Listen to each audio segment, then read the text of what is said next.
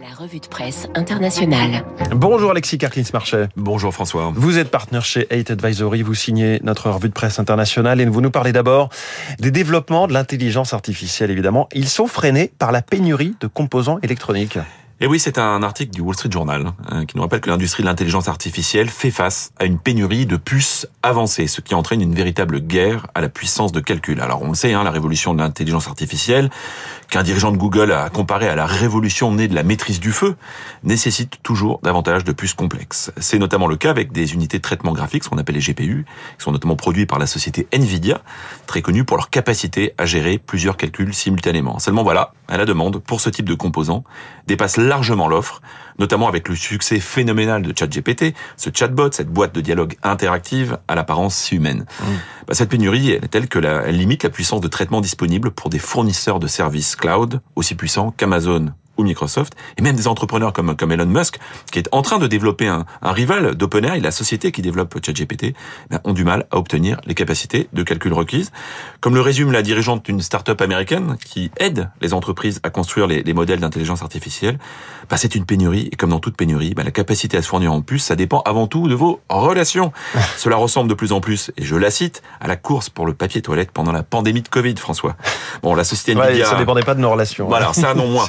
La société société Nvidia, qui vaut en bourse désormais plus de 1000 milliards de dollars, elle étend ses approvisionnements pour répondre à la demande croissante et cela pourtant ne suffira pas à court terme. La pénurie devrait persister au moins jusqu'à l'année prochaine, ce qui amène les entreprises à bloquer leur capacité ou à chercher des composants sur des marchés secondaires ou à subir de longs, longs délais d'attente, même après avoir payé à l'avance. C'est que les fabricants de serveurs doivent attendre plus de six mois pour obtenir les dernières puces graphiques de Nvidia ironie de l'histoire, OpenAI, justement, à l'origine de ChatGPT, reçoit aujourd'hui des critiques concernant les temps de réponse, ce qui a conduit son président, Sam Altman, à reconnaître que ça serait mieux si moins de gens utilisaient les services d'intelligence artificielle. Oui, parce que ça paraît tout bête quand on utilise ChatGPT, on lui pose une question, il répond, mais dans l'instant, ça paraît en fait, c'est aussi pour ça que ça paraît humain. Absolument. Sauf que derrière, c'est pas juste comme une requête sur Google ou sur Wikipédia, c'est euh, des, des, ordinateurs qui moulinent extrêmement vite dans tout ce qu'ils ont absorbé et qui ensuite créent une phrase qu'ils écrivent en, parfait français, ce qui n'est pas forcément simple pour tout le monde.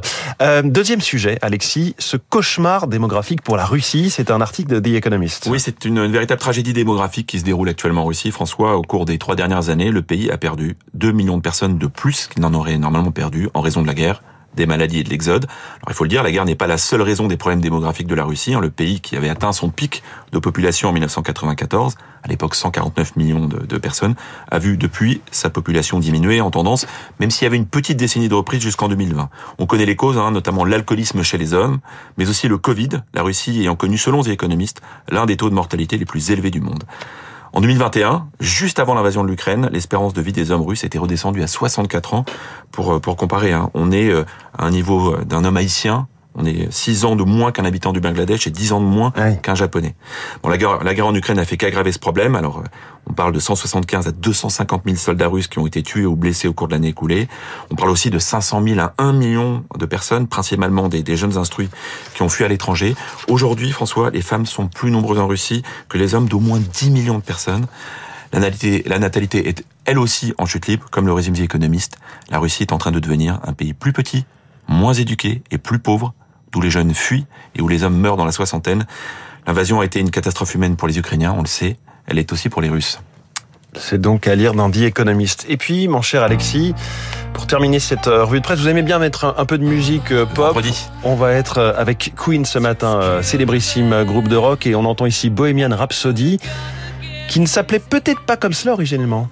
Et non, Bohemian Rhapsody de Queen, qui est sorti en 1975, qui est une des chansons les plus connues, les plus étonnantes de l'histoire de la musique, qui a été vendue à des millions d'exemplaires, ben elle aurait pu être effectivement différente, au moins sur un aspect.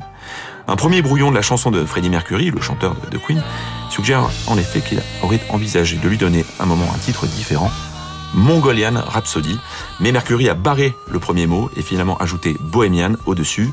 En fait, ce brouillon fait partie des milliers d'effets personnels du chanteur qui seront mis aux enchères en septembre par Sotheby's. Des brouillons qui montrent aussi que Freddie Mercury jouait avec les paroles lorsqu'il écrivait ses chansons. Et par exemple, Under Pressure, qui a chanté avec David Bowie, s'intitulait au départ People on Street. Bon, c'est assez classique dans l'histoire du rock. Hein. Lorsque les Beatles ont écrit Yesterday, ils lui avaient donné le titre provisoire de Scrambled Eggs, les yeux brouillés. les œufs brouillés. Alors, simplement, avec cette histoire, bah, le caractère exceptionnel de la découverte sur Bohemian Rhapsody, c'est que l'information était restée inconnue jusqu'à ce jour, même pour les plus grands spécialistes du groupe.